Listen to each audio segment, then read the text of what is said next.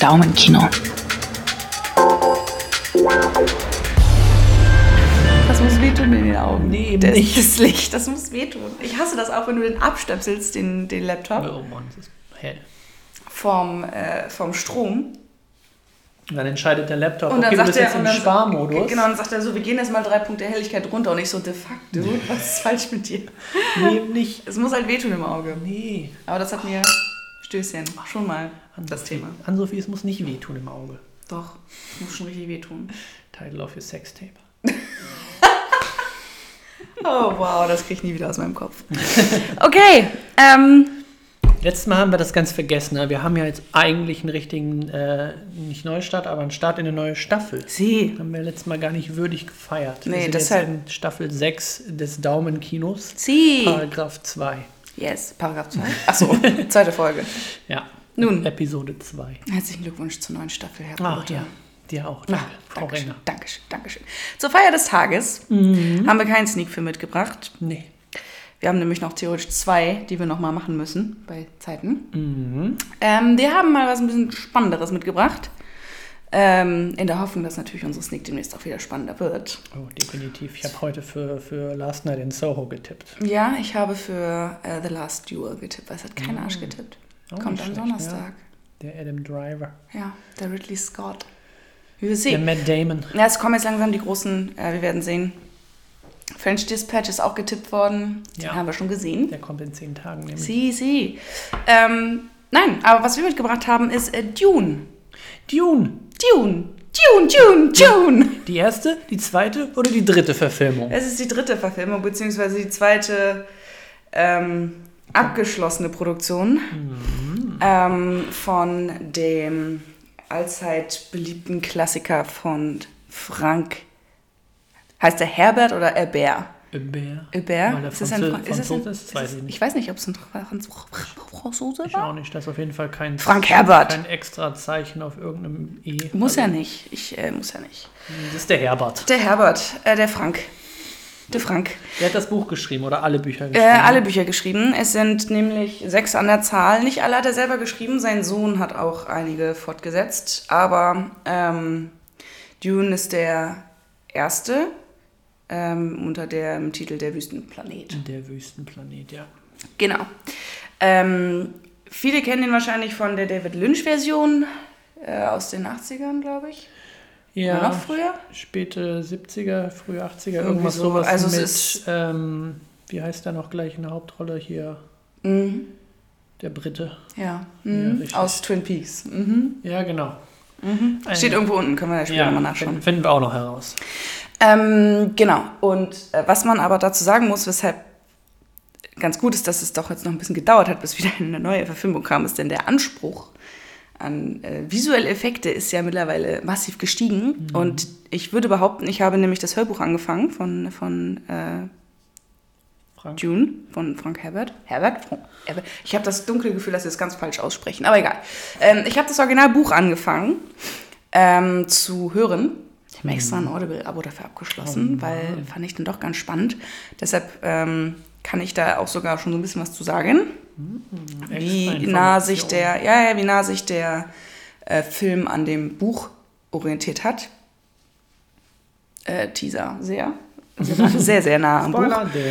Ähm, und man versteht aber auch, warum es so lange gedauert hat, bis man einen visuell würdigen Film aus diesem Material produzieren konnte. Also das war eigentlich schon mutig, den zu der damaligen Zeit überhaupt anzugehen. Und es gibt ja noch von einem anderen äh, berühmten Filmmacher aus der, der noch vor Lynch das eigentlich hätte machen wollen, Jaronowski oder so hieß er. Genau. Ähm, da hätte er auch mit Dali in der, in der Hauptrolle ähm, gearbeitet und so. Also es wären auch sehr namhafte Leute damals dabei gewesen bei der Produktion, aber ist im Endeffekt nicht zustande gekommen, Ja. aufgrund zu hoher Produktionskosten. Die, Die Lynch-Version hat ja auch auf heutigem Standard ganz interessante Special, Special Effects. Gerade dieses, dieses eine Ding, was, ähm, was die machen, wenn die, wenn die den, den Knopf drücken da auf ihrer ähm, Rüstung, da wo sich, wo, wo in, Die in der heutigen Version sieht es richtig cool aus. Du meinst die, ähm, das Schild, Schild. genau, Mhm. dieses Schild. Ja, genau, das ist wie so ein abstraktes. so ein Polygon-Ding ja, drüber. ja, ja, ja, also äh, kreativ sind sie, aber Lynch selber war auch nicht zufrieden mit seiner Variante, visuell insgesamt.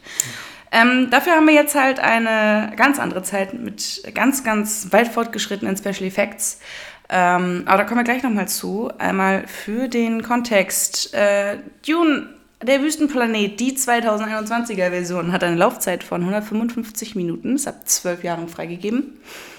Ähm, hat ein IMDb-Rating von 8,4 von 10. Letterboxd 4,1 von 5 ist nochmal gestiegen. War zwischendurch am Anfang niedriger, bei 3,8 oder so. Und ich glaube, es liegt einfach daran, dass die Masse das halt anguckt. Ne? Am Anfang sind es Ja. eher die Kritiker, die die Previews sehen, die deutlich. Mh, Und wir haben auch bei. Letterboxd auch das Phänomen, dass viele die Trailer oder einfach einfach dann so bewerten Mhm, und genau. je nachdem, wie das, wie die ähm, Synopsis ist, das entweder gut oder schlecht bewerten.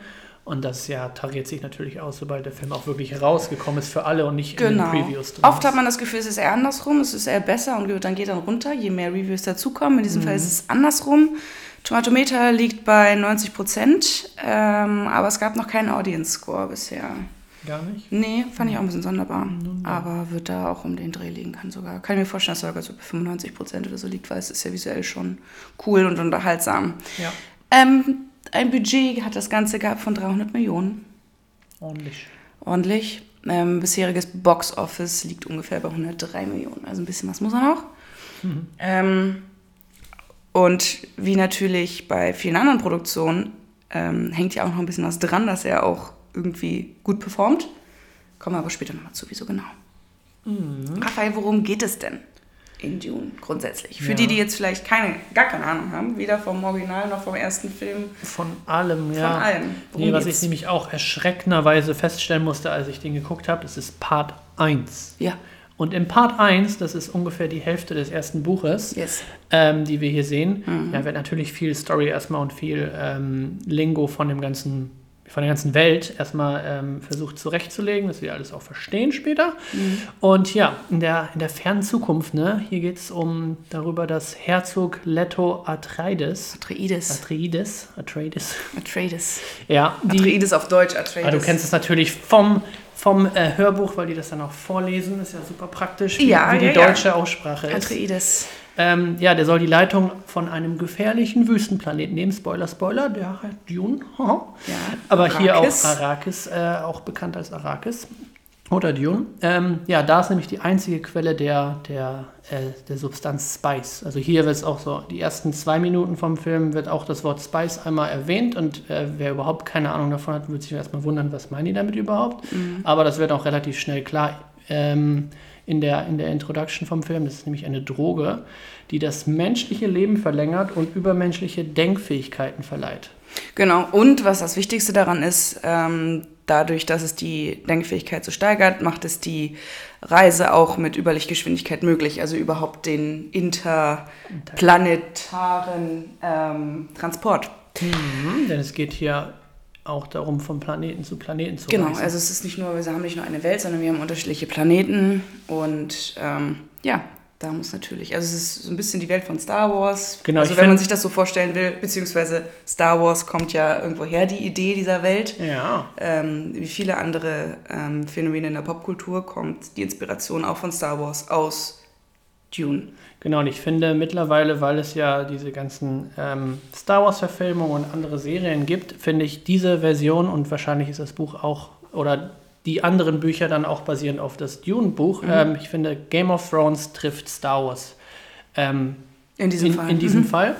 Und das merkt man auch sofort, sofort finde ich, weil äh, hier geht es auch darum, dass Leto ähm, weiß ungefähr schon, dass, ja, dass er zwar auf dem Planeten Dune hingehen soll, und aber dass es sich wahrscheinlich um eine Falle handelt, weil es gibt viele politische, Mhm. ähm, viele politische Sachen, die da passieren, also viele politische ähm, Streben, ja. Also es gibt einen, äh, es gibt, genau, es gibt einen Emperor. Also es gibt Genau. quasi einen, der herrscht über das, über das Universum grundsätzlich. Und dann gibt es verschiedene Häuser. Zum Beispiel das Haus Atreides in diesem Fall und auch das Haus der Harkonnen, ähm, die vorher diesen Planeten bewirtschaftet haben. Und Mhm. die werden dann zum Teil, ne, dann gibt es strategische äh, Maßnahmen, dass dann der em Emperor sagt, okay, ähm, Haus äh, Harkonnen wird jetzt abgezogen Ja. vom Planeten Arrakis und äh, Haus Atreides soll dorthin von ihrem Planeten, der sehr erdähnlich war, also sehr wasserlastig, ähm, wo sie lange, lange geherrscht und gelebt haben und werden jetzt in diesen anderen, in diese andere Welt, die komplett anders funktioniert, ähm, geschickt. Und im Endeffekt ist das auch ein Schachzug der Harkonnen, ähm, um das Haus Atreides auszulöschen. Genau. Die, und es liegt dann irgendwann der Verdacht nahe, dass der Emperor ähm, Partei ergriffen hat und dementsprechend sich so ein bisschen da indirekt dran mit beteiligt. Aber das wird in diesem Film noch gar nicht so geklärt. Genau. Aber auf jeden Fall werden sie halt abberufen von ihrem schönen, wasserreichen Planeten und in dieses Wüstenloch verfrachtet. Ja, wo sie sich erstmal natürlich nicht so doll auskennen und da hat aber auch schon der, der Leto äh, einen Plan und deswegen meine ich, das ist so ein bisschen Game of Thrones-Style, weil da gibt er so seinem, seinem Sohn Paul schon mal so, okay, auf dem jetzigen Planeten haben wir über Wasser geherrscht und über die, ähm, über die äh, Himmelskraft ähm, Kraft, Kraft haben wir auch geherrscht. Okay, jetzt auf dem neuen Dune, auf, dem, auf diesem Wüstenplaneten müssen wir natürlich die Leute ähm, zu, zu Freunden machen, die sich am besten mit der Wüste, mit dem Sand auskennen, um Ja. auch diesen Planeten ordentlich zu beherrschen. können, genau. genau. Denn ja, es geht ja auch darum, dieses Gewürz, dieses Spice abzubauen. Ja. Und das sind so riesige Maschinen, die halt durch diese Wüste fahren und halt Das Abernten. das ernten, genau. Das ist wie so ein Staub, der über dem Sand liegt. Richtig. Und äh, ja, er geht natürlich nicht alleine, er nimmt sein, seine Familie und seinen, seinen ganzen Hausstand eigentlich mit. Ja. Sein, ähm, ja, seine, seine, wie du es hier schön geschrieben hast, Ge Geserit-Konkubine. Bene Gesserit. Bene Geserit. Er und seine Frau, also sie sind nicht verheiratet, aber die Frau an seiner Seite, ähm, wie es heißt, sie sind nicht verheiratet, deshalb ist es die Konkubine, ist Lady Jessica, die Mutter von seinem Sohn Paul. Und ähm, die Bene Gesserit sind eine Schwesternschaft, die auch einen deutlich größeren Impact in diesem Universum haben, als man das so denkt. Ähm, und daher weiß Leto im Endeffekt auch, dass ihm Verrat droht und äh, ein, eine Auslöschung seiner Familie droht. Aber die äh, Familie, die beziehungsweise das Haus der Bene Gesserit, zu der Jessica gehört, die werden halt sehr besonders ausgebildet. Und auch sie lehrt ihren Sohn Paul diese Künste, die Ja. halt zum Teil wirklich über ähm, Mentaten, es, ist, es gibt Mentaten, die halt gewisse Zukünfte sehen können. Das geht aber darüber komplett hinaus. Also sie können Zusammenhänge sehen und ähm, gehen auch zum Teil in Planeten, auf Planeten, um dort ähm, Aberglauben zu streuen. Auch auf dem Planeten, auf dem wir uns jetzt hier ähm, befinden, Arrakis, wurde, wurden Aberglauben gestreut von den Bene Gesserit, viele, viele Jahrhunderte zuvor, um diese Ankunft quasi vorzubereiten und im besten Sinne für Paul ähm, auszulegen. Ja. Dass quasi die, die Fremen, die Leute, die dort leben auf diesem Planeten, die so ein bisschen eigensinniger sind und von den Harkonnen vorher auch sehr stark unterdrückt wurden, haben quasi diesen Glauben entwickelt, dass jemand kommen wird, der sie befreien wird und den Planeten zu einer Quelle des Lebens machen wird, weil gerade stirbt da eigentlich alles, weil es ist halt keine ist halt nur Wüste. ist halt nur ne? Wüste, genau. Und ähm, dieser Planet hat wohl das Potenzial, ein sehr ertragreicher Planet grundsätzlich zu werden. Das will natürlich aber keiner, weil da dieses Spice ja über dem Sand liegt Sehr und dementsprechend ja. soll das da abgeerntet werden. Genau. Ja, und die haben auch so tolle, tolle äh, Kräfte. Also nicht nur zu diesen Visionen, sondern ähm, Lady Jessica lehrt auch Paul die Stimme, Ja. im Englischen The Voice, ähm, wo man mit andere Leute steuern kann, indem man denen einfach sagt, tu dies, tu jenes und die machen es dann. Genau.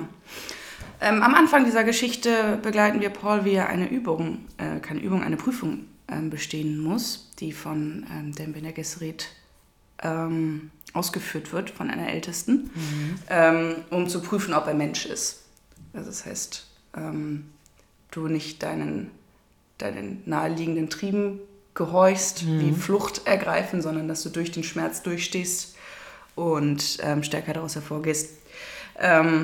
Und da kündigt sich eigentlich schon an, dass mehr an diesem Jungen dran ist als nur der Sohn eines ähm, Herzogs. Und mit dieser Erkenntnis starten wir quasi in den Film. Dass Ja. dieser junge Paul, der in dem Buch offiziell erst 15 ist, ähm, Timothy Chalamet, der ihn abbildet, ist natürlich schon Mitte 20, aber trotzdem noch relativ Ja. jung aus. Und äh, wir begleiten dann im Endeffekt ihn über diese Reise in den Wüstenplaneten und über das, was er an Vorhersehung schon trifft oder sieht und wie seine Entwicklung von dem einfachen dem Sohn des Herzogs zu einem eventuell wirklich großen Führer macht. Messias. Genau. Und seine Mutter begleitet ihn dabei und das ist so der, der wichtigste Kern des Films. Ja, und ich finde auch, das reicht auch schon an, an Wissen oder Ja. Vorwissen. Ähm, ich finde, es ist ein bisschen alles noch kompliziert mit den ganzen Häusern und wer ähm, wem jetzt angehörig ist und so weiter und welche, ja, welche Leute oder Fraktionen auf welchem Planeten ähm, herrschen sollen und welche nicht. Aber es ist gar nicht so super wichtig, sobald man sich da einmal rein, ja, reinfallen lässt und dann auch von Danny Villeneuve ähm, ja auch geleitet wird, weil der macht da wirklich, das, das ist eine Weltenbildung. Also er muss Ja. natürlich erstmal versuchen, hier dieses ganze Ding zu etablieren,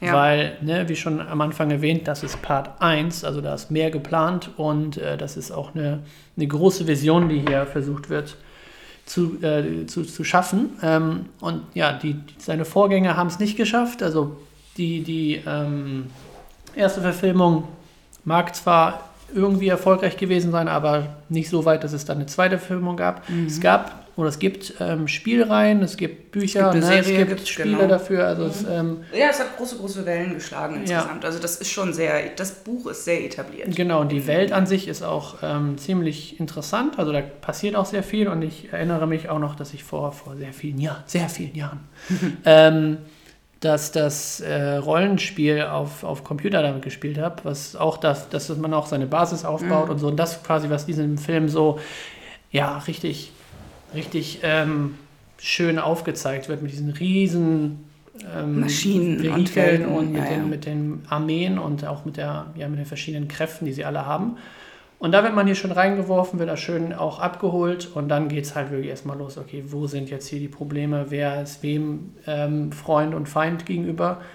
Aber ich finde, mehr muss man gar nicht wissen, um sich diesen Film zu geben. Den auf jeden Fall auf großer Leinwand geben, Ja, wenn möglich ja. noch, weil der Soundtrack, das Bild und natürlich die äh, Schauspieler, die hier ähm, zusammengezogen wurden, äh, zusammengeholt wurden, also wirklich eine schöne, schöne Rage an, an Darstellern. A-Darstellern, ne? Ja. A-Lister. Genau, wer das Ganze verzapft hat, ist, du hattest gerade schon gesagt, Denis Villeneuve. Auch wahrscheinlich wieder komplett ausgesprochen. Der sagt jetzt dem einen oder anderen bestimmt was. Und zwar ist der mittlerweile ein sehr etablierter Director. 17 Filme hat er gemacht. Irgendwas quietscht hier. Irgendein Auto. Ein Auto. Ähm, darunter Arrival, ähm, Blade Runner 2049, Prisoner, Sicario und Enemy. Hat ähm, sieben auch geschrieben. Das Drehbuch für Dune hat er auch mitgeschrieben. Und er ist auch für Dune mit als Producer gelistet. Äh, hat nämlich auch sehr, sehr lange darauf hingearbeitet, ähm, Dune irgendwann machen zu wollen. Also es ist so ein großer Traum immer Ja. gewesen, das mal zu machen und hat sich halt deshalb mit Arrival und Blade Runner 2049 ähm, schon an diese Science-Fiction-Welt gewagt. Und, hat das, auch sehr erfolgreich. sehr gut und sehr erfolgreich. Und interessanterweise sagte Matti, als wir aus dem Kino rauskamen, ähm, der, der fühlt sich ein bisschen an wie, wie Blade Runner, der jetzt neue. Und ich meine, ja, das ist, hat halt den Grund, dass es der gleiche Macher ist. Und er wusste es halt nicht, dass Ja. es der gleiche Macher ist. Ähm, also den, der den Blade Runner nicht so gefallen hat, weil er sehr langsam ist und diese Geschichte sehr ausrollt, der könnte eventuell auch ein bisschen gelangweilt sein zwischendurch von Dune, weil es halt nochmal auch eher langsam startet in die Geschichte und so ein bisschen aufzeigt. Und es ist halt sehr ernst, es ist sehr episch und es ist sehr groß. Ja. Und das noch mit Geschwindigkeit zu befeuern, fände ich zu viel des Guten. Das ist auch das, was dann später bei Game of Thrones eigentlich auch nicht mehr so gut war, da mehr Action, mehr ähm, Kampf reinzupacken, Ja. weil so ist ja eigentlich die Buchreihe und die ersten Staffeln, die so erfolgreich wurden, die sind auch langsamer, die sind auch sehr politisch, die sind auch sehr ähm, Aufbau der episch und aufbauend, Welten, ne? genau, weil du hast diese ganzen zwischenmenschlichen Beziehungen, die du über lange, über viele Staffeln, über viele Folgen halt machst und dann ist es halt auch wirklich ähm, ereignisstark, wenn jemand stirbt und wenn irgendwas Wichtiges mit den Charakteren passiert.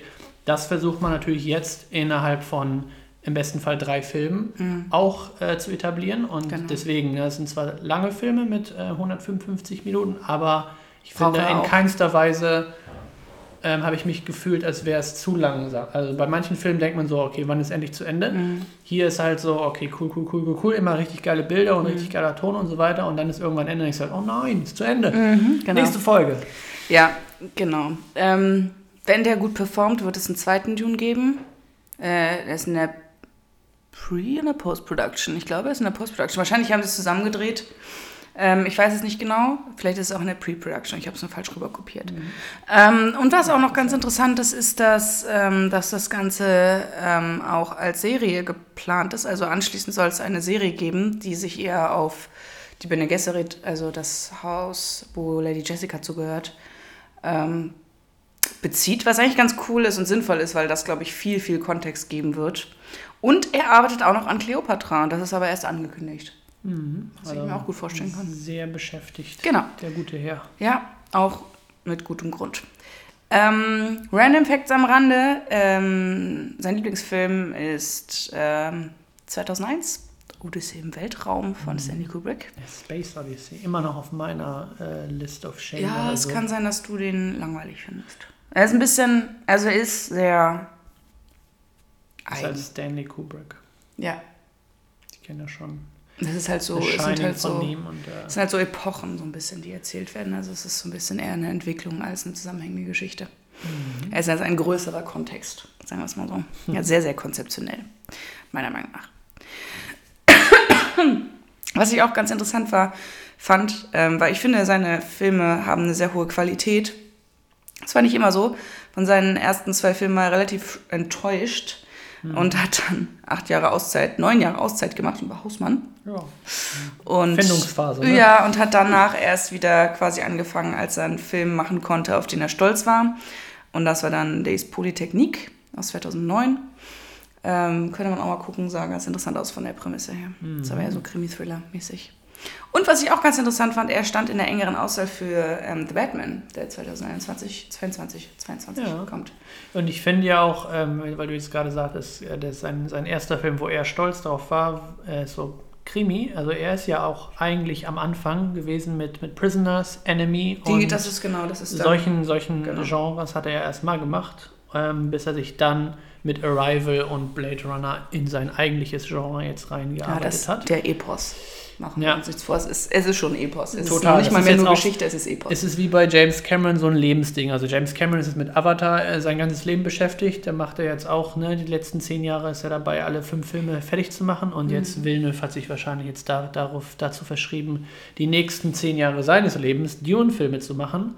Ähm, Was ich mir gut vorstellen kann. Aber es Deswegen, ist, ist glaub natürlich schon eine große und Herausforderung. er überall auch so ein bisschen äh, seine Finger im Spiel zu haben, was Serie angeht, was vielleicht eventuell ja, anderen Merch angeht und andere Dinge. Also jetzt, wo HBO anfängt, halt alles nochmal, ne, immer noch mehr Geld reinzupacken. Ne? Die, die Serie wird ja eine HBO-Serie. Ja, und der wird auch, der Film wird auch bei HBO Max dann nochmal laufen. Da wollte er auch eigentlich ein Kino. Eigentlich sollte es ein Doppelrelease werden. HBO Max und Kino. Und da hat er halt Sorge, dass es nicht genug einspielt im Boxoffice, dass sie ihm den zweiten dann verweigern. Ja. Und Im Endeffekt hängt es jetzt halt daran zu sagen, wenn der auf HBO Max gut läuft, da haben sie ja auch ihre Quellen, Natürlich. dann äh, darf er den zweiten machen. ja, ich denke schon, dass er.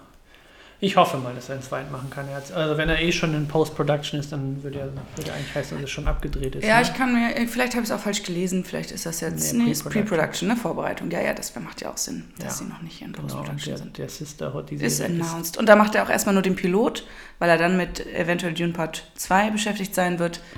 Ähm, Wird er da keine Zeit für haben, sich auch noch um die Serie zu kümmern. Aber den Pilot wird er machen. Alles noch so ein bisschen in, mal gucken, wie es läuft und äh, so. Wie so oft. Ich meine, es ist aber natürlich ganz logisch vom Studio aus, die müssen ihren Scheiß auch finanzieren. Ansonsten Ja. ist das äh, eine Kostenschleuder. Bringt dir Ja, nichts. Ist ja wie bei, bei dem Fincher-Projekt gewesen mit ähm, The Girl in the Spider's Web.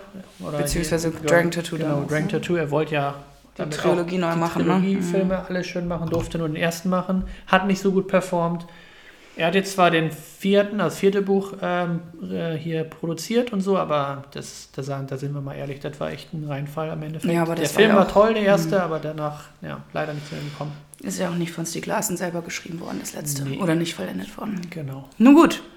Zurück zu Dune. Ja, genau. Äh, du sagtest vorhin schon, es ist ein äh, All-Time-Favorite Cast, den wir hier haben. Da waren wir schon immer aufgeregt äh, vor einem Jahr, als wir immer so, als die Announcements reinkamen, wer mitmacht und wer dabei ist.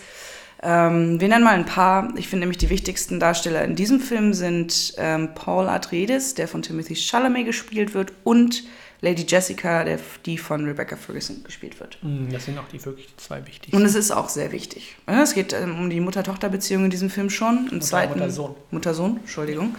Ähm, eigentlich sollte sie eine Tochter gebären übrigens, fand ich ganz interessant. Ähm, hat sich aber dann geweigert, als Bene Gesserit kann sie das steuern. Kein Und- Bock auf Tochter. Nee, sie hatte gehofft, äh, weil ähm, die Bene Gesserit auch davon sprechen, also dass es einen Heiland geben wird, der quasi alles, Mhm. das Universum wieder in die richtige Ordnung bringen wird. Und das ist, aber die Bene Gesserit bringen eigentlich immer nur Frauen hervor, weil die die Fähigkeiten erlernen können, Ja. die sie brauchen. Und ähm, deshalb ist es so ein eine Form von Aufstand gewesen, von Lady Jessica einen Sohn zu gebären und keine Tochter. Genau. Ähm, Paul Atreides ist aber hier der Kern der ganzen Geschichte. Timothy Chalamet haben wir schon ein paar Mal gehabt. Ähm, große Filme darunter, an denen er bisher teilgenommen hat, ist ja noch am Anfang seiner Karriere. Lady Bird, Interstellar war mit dabei, der junge Tom Cooper. Little Women als einer der Hauptrolle, der spielte den Laurie. Call Me By Your Name als Elio, wo er auch für den Oscar nominiert worden ist. Und es kommen jetzt natürlich große, große neue Projekte, weil er sich wirklich als ein hervorragender Schauspieler herausgestellt hat. Don't Look Up kommt bald mit Leonardo DiCaprio und Jennifer Lawrence auf Netflix, der Weltuntergangsfilm. Bones and All mit Luca Guadagnino. Diese, angeblich diese Kannibalismus-Romanze, ich weiß nicht genau. Es war ja damals so skandalös, weil ja der Kannibalismus-Skandal mit Ami Hammer aufkam. Ähm, genau. Und in Wonka wird er den jungen Willy Wonka spielen. Haben wir jetzt auch schon das erste Bild gesehen. Das sieht richtig sehr gut, gut aus. aus, ja. Und äh, für Dune 2 ist er natürlich auch schon äh, mit eingeplant. Ja, ja, klar. Muss ja auch. Also der ist viel beschäftigt. Ähm, und was man bisher gesehen hat, sieht alles sehr interessant und sehr spannend aus. Von daher, wir freuen uns. Hm, interessanter junger, junger Herr. Und Ja. den haben wir jetzt letztens auch in The French Dispatch wiedergesehen. Ja, genau. Ähm, aber auch der hat es natürlich nicht von immer her einfach gehabt. Er wollte zum Beispiel auch gerne Spider-Man sein, was vom Grundcasting gar nicht so weit weg ist von Tom Holland.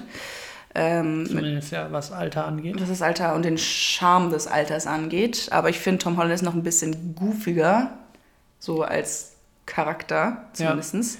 Und Während Tom- Timothy Chalamet sehr ernst aussieht im ersten Moment. Also als Typ ist der, also wenn du den Interview siehst, ist er total hibbelig und passt genau da Ja. drauf, aber er sieht sehr herrschaftlich und sehr vornehm aus. Er wäre auch eher so die Riege äh, Andrew Garfield. Ja, ja, ja. Und Tom Holland macht halt ein neues, eine neue Tür auf und ist natürlich durch sein, ähm, sein, sein äh, Vergangenheit an, was also Gymnastik angeht, der perfekte Ja, ja, Spider-Man. genau. Also ich finde auch- Auch Timothy hat ja auch eine gute Vergangenheit, was so Tanz angeht. Aber sehr schmächtig. Also ich finde, es ist Ja. schon, es, er, er, wirkt, er wirkt- eher wie so ein, wie so ein, hm, wie so ein Blatt im Wind manchmal. Ja. Der ist sehr fragil, Es ist auch- sehr schlank, sehr, sehr, sehr schlaksig. Es auch. sind noch zwei lustige Sachen. Äh, einmal bei Dune hier ist nämlich auch, wo ja Jason Momoa ihn ähm, trainiert, meint, er, Genau. meint er auch, ja, guck mal, hier haben wir ein bisschen Muskeln und er so, habe ich nicht gesehen. Oder fällt mir nicht auf. Hast du Muskeln aufgebaut? Habe ich? Nein. Und bei ähm, French Trailer. Dispatch war das auch wieder so, wo er dann in seiner Badewanne war und äh, ein bisschen peinlich berührt in er meinte, my, my new grown muscles Genau, are irritating me. Ja. Und äh, die hat er natürlich nicht. Er hat so ein bisschen Punchline. Also ich warte deshalb, ich warte drauf, dass der 20 Jahre älter wird und mal von irgendwie einem Trainer durchs Studio gescheucht wird. Weil Kommt eigentlich noch, ja. müsste der irgendwann für Dune, kann ich mir vorstellen, das geht bestimmt jetzt. Wenn das gut läuft, wird das noch ein paar Jahre so gehen. Ja, wenn genau. und da wird er irgendwann mal so ein bisschen Muskulatur zunehmen müssen. Und dann wird es sehr interessant, glaube dann ich. schauen wir uns ihn ja noch Dann mal kann an. man so, schauen wir nochmal an. Ähm, das hat nicht geklappt. Ich finde ihn auch zu schön dafür, ehrlich gesagt, so vom, vom Gesicht her. Das passt nicht so ganz. Ähm, und selbst Andrew Garfield hat sowas Verschmitztes. Ja, das hat auch nicht gepasst. Also er war die, der erste äh, Amazing Spider-Man war zwar ganz nett, aber er als junger Teenager, der Ja, eigentlich der auch- Nerd ist, hat Sie halt waren auch zu schön. gepasst. Also die waren, die waren beide sowohl MJ als auch Spider-Man waren zu schön. Es war zu unrelatable, Ja. finde ich. Also es war so ein bisschen, naja, romantisiert. Jetzt haben wir Tom Holland. Genau. Er war hat's auch ähm, vorgesprochen für Manchester by the Sea. Da hat er auch gegen Lucas Hedges verloren und ich glaube auch äh, ein, zwei andere noch, wo er gegen Lucas Hedges verloren hat, verloren. Mhm. Also wo Lucas Hedges im Endeffekt vorgezogen worden ist. Ähm, wahrscheinlich auch genau deshalb, weil Lucas Hedges zum Beispiel ja deutlich gröber vom Typ aussieht. Ja. Ohne, und gleichzeitig fra fragiler. Also er ist ja gefühlvoll, finde ich, ohne dass er sofort gefühlvoll aussieht. Genau. You know what I mean? I, I know. Und die beiden hatten ja auch äh, ähnliche Filme in einem ähnlichen Ja. Jahr, wo Lucas Hedges ja der, der Boy äh, Erased war und Timothy Chalamet war ja mit ähm, Steven, Steve Carell in dem, in dem anderen Film. Ja. Ich habe seinen Namen gerade vergessen. Ähm, und Lucas Hedges hat ja dann die Rolle gewonnen, wo da wiederum ähm, Timothy Chalamet ja den, den jüng, die jüng- jüngere Version von dem Hauptdarsteller bei Manchester by the Sea, das war ja der, ähm, wie heißt der, der, der Dude, der Bruder von Ben Affleck? Casey F. Casey Affleck, Casey, genau, Casey Affleck hat ja bei Interstellar den großen Tom Cooper gespielt. Genau. Und Timothy dann den, die jüngere Version. Also da ist viele Überlappung. äh, Überlappungen Mhm. auch da drin, also deswegen, ja. Genau. Also eigentlich ist, sollte er auch bei der La Guardia, die ist ja, das ist eine der, der Schulen ne? in New York City, in Manhattan, ähm, sollte eigentlich rausfliegen oder gar nicht erst angenommen werden. Ähm, also hat keinen so Mhm. gl- glänzenden Start gehabt, wie man heute vermuten würde. Ähm, und ist halt nur ähm, durchgekommen, weil äh, seine Lehrerin für die Drama Classes Hat was gesehen. hat das, hat das gesehen irgendwie und hat ihm volle Punktzahl gegeben und ihn damit quasi noch ähm, in das, äh, Na, sie in das nächste Semester ge gezogen, weil das ist natürlich dann nicht nur Schauspiel, sondern das sind dann auch andere Formen von Kunst, Genau. die dort gelehrt werden. Gesang und Theater. Ja, und genau, und genau. Und ja. ja, hat sie richtig gesehen, weil ne, heut, Mhm. heute ist Timothy Chalamet Nein, ein gesetzter Name. in jedem zweiten Film gefühlt. Genau. Äh, dann haben wir noch Rebecca Ferguson, eine schwedische Schauspielerin, was ich übrigens nicht wusste. Ähm, bisher groß äh, in 29 Produktionen untergekommen als Schauspielerin. Besonders bekannt dafür bei Mission Impossible, da spielt sie die Alsa. Faust. Äh, bei The Greatest Showman war sie dabei in Dr. Sleep und wird auch bei den nächsten Mission Impossible Filmen 7 und 8, die beide ähm, sowohl in Post-Production als auch äh, in Produktion gerade sind. Ja, Tom Cruise wohl nichts anderes zu tun. Nee, hat er auch nicht. Und ähm, Tom Cruise war auch derjenige, der sie an Bord geholt hat, ähm, als er sie in der Miniserie The White Queen gesehen hat. Und sie hat tatsächlich auch viele von ihren Stunts, also fast, all, fast alle von ihren Stunts selber gemacht. Mhm. Also hat er auch für lange, lange sich vorbereitet für und sechs Stunden am Tag im, äh, im Gym verbracht, um halt körperlich fit zu sein für die Stunts. Ja, Tom Cruise hat das bestimmt richtig cool gefunden, weil der macht ja seinen Stuff auch immer selber. Ja, wahrscheinlich, äh, ja, ich meine, wenn du die Chance hast, nimmst du das natürlich, glaube ich, mit, ne? Na klar, ist ja bestimmt eine coole Erfahrung, ne? Nicht nur die ganzen Trainings dafür, aber dann halt auch das selber so machen zu können. Ja. Ähm, auch noch ganz süß, weil ich gerade sagte, Schweden, die kommt aus Schweden. Mhm. Ähm, die Mu- Mutter und der Vater sind auch Schweden. Und ähm, die, woran denkt man noch, wenn man an Schweden denkt? An Aber. Aber, richtig. Und die Mutter ist äh, Übersetzerin und hat das äh, Aber-Album Waterloo äh, ins Englische mit übersetzt. Das ist ja original auf Schwedisch, glaube ich. Und ähm, ja, sie ist auch die Frau, die man auf dem Cover sieht, die da im Schneidersitz auf dem Stuhl sitzt. Ja, look at that. Look at that. Funny thing. Genau. Ansonsten ist da noch Zendaya mit dabei. In diesem Film spielt sie noch keine große Rolle. Die Chani spielt sie. Äh, wird aber im zweiten Teil umso wichtiger werden. Die kennt man mittlerweile ja auch von Spider-Man als MJ in der neuen Reihe. Mhm. Greatest Showman war sie auch dabei. Also sie und Rebecca Ferguson haben schon zusammengearbeitet. Und aus Malcolm and Marie haben auch schon eine Folge drüber gemacht. Genau, sie ist jetzt ja auch mit Tom Holland zusammen. Ja. Kannst ja auch dein, dein äh, Klatsch-Tratsch Ja, erzählen. und da habe ich mit dich jetzt schon eingeweint, ganz süß. und äh, ganz besonders äh, vorgestochen ist sie durch Euphoria, wo sie die Rue spielt. Ja, hat sie auch Ähm, selbst mitgeschrieben und produziert, die Serie. Die Ja. zweite Staffel jetzt gerade in ähm, Production. Mhm. Deshalb konnte sie zum Beispiel auch bei der Met Gala nicht dabei sein, weil sie produzieren gerade die neue Mhm. Staffel von Euphoria. Und da habe ich auch nämlich aus dem Freundes- und Bekanntenkreis, können einige nicht so viel mit ihr anfangen. Mit Zendaya oder Euphoria? Mit Zendaya, ja. Wo ich aber denke, na gut, wenn man, wenn man Euphoria gesehen hat, dann versteht man schon, warum die so gehypt wird, weil das ist schauspielerisch schon echt eine heftige Nummer. Mega, und sie ist ja eigentlich auch eine äh, aus der Disney-Schule. Ja. Also sie hat ja ihre Serien auf, auf Disney-Kanal gehabt. Ähm, deswegen ist sie jetzt auch kein unbeschriebenes Blatt, gerade für jüngere, ähm, für die jüngere Audience. Ja. Und äh, auch ein Talent, weil sie kann singen, tanzen und Ja, sie war auch in, in Musikvideos dabei und hat so eine kleine Musikgruppe gehabt eine Zeit lang. Ja. War aber auch damals in der Diskussion für die Alia, äh, für den Alia-Film, der damals gedreht wurde, wegen der Sängerin, die abgestürzt ist mit dem Flugzeug und solche Mhm. Geschichten. Ähm, hat sie aber abgelehnt dann aufgrund des großen medialen Drucks. Genau, das sind so die namhaftesten Darsteller, beziehungsweise die, die die wichtigsten Rollen tragen derzeit für den ersten Film. Dann gibt es da aber noch ein paar andere Namen, die vielleicht interessant zu hören sind. Da ist Oscar Isaac ist mit dabei, spielt den Papa von Timothy Chalamet, den Leto Atreides. Josh Brolin ist dabei, Jason Momoa ist dabei, Stellan Skarsgård ist dabei in einem unfassbar dicken Fatsuit und Ja. äh, Javier Bardem ist auch dabei.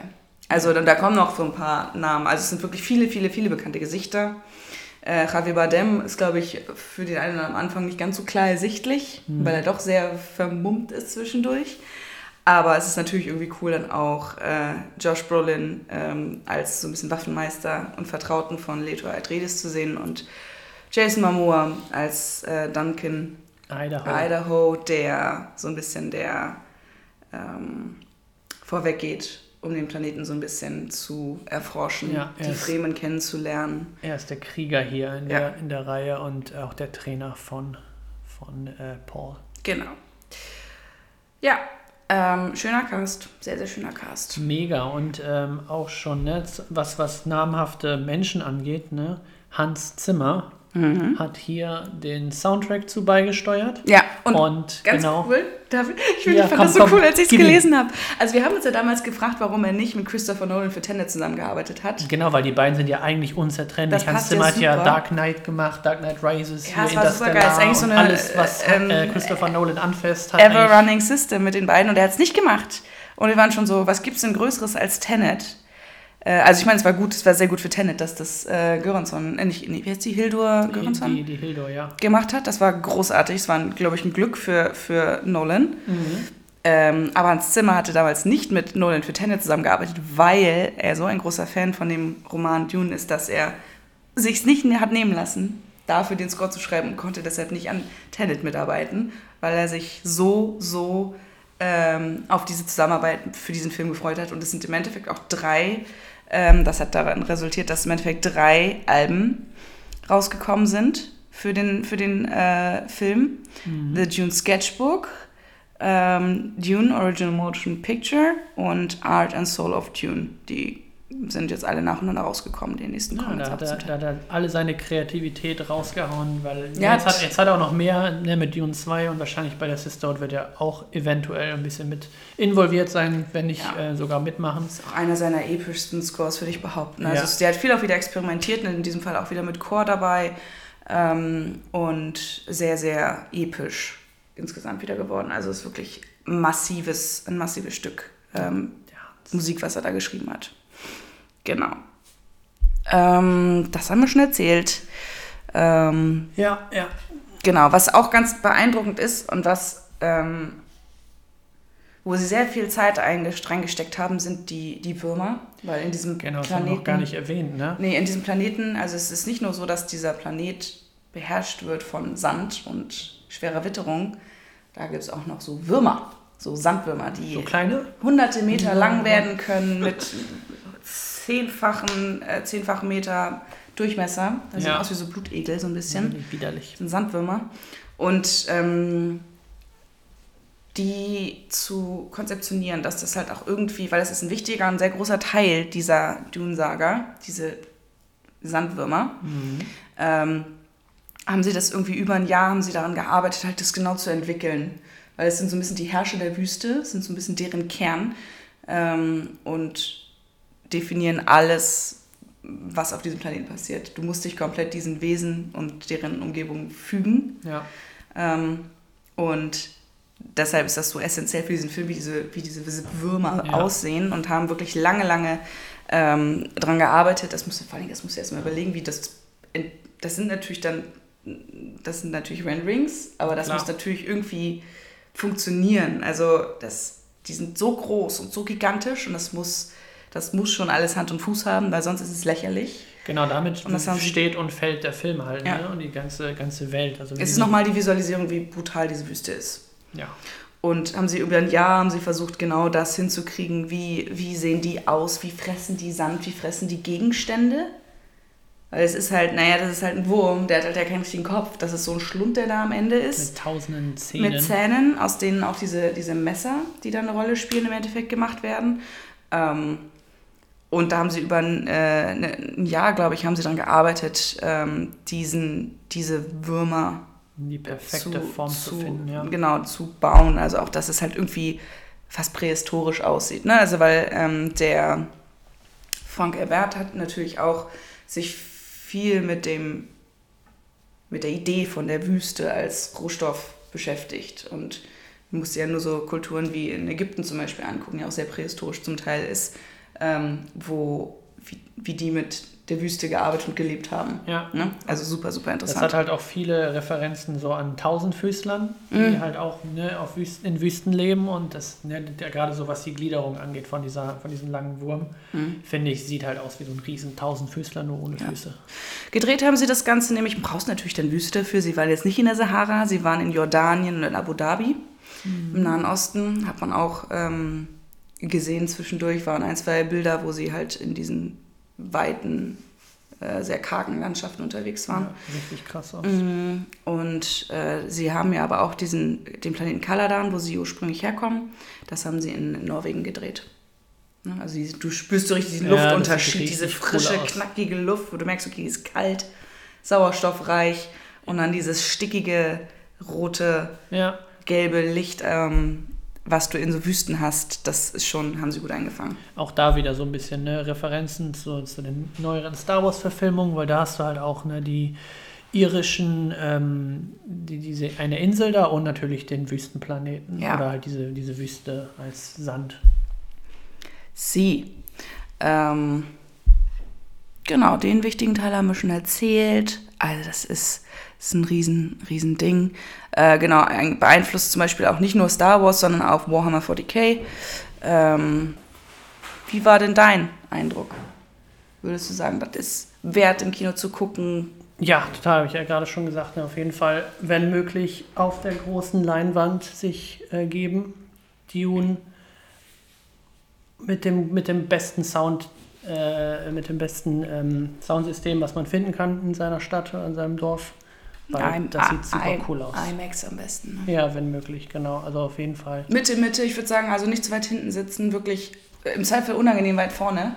Damit es auf jeden Fall mit Damit drin du ist, wirklich, ne? weil dann bist du richtig drin. Das, muss- das würde ich nochmal gerne machen, glaube ich. Ich würde nochmal gerne so vorderes Drittel, also Ende vorderes Drittel, dass du wirklich nur, Nur Wüste nur. Wüste hast. Das muss, glaube ich, echt geil sein. Ja.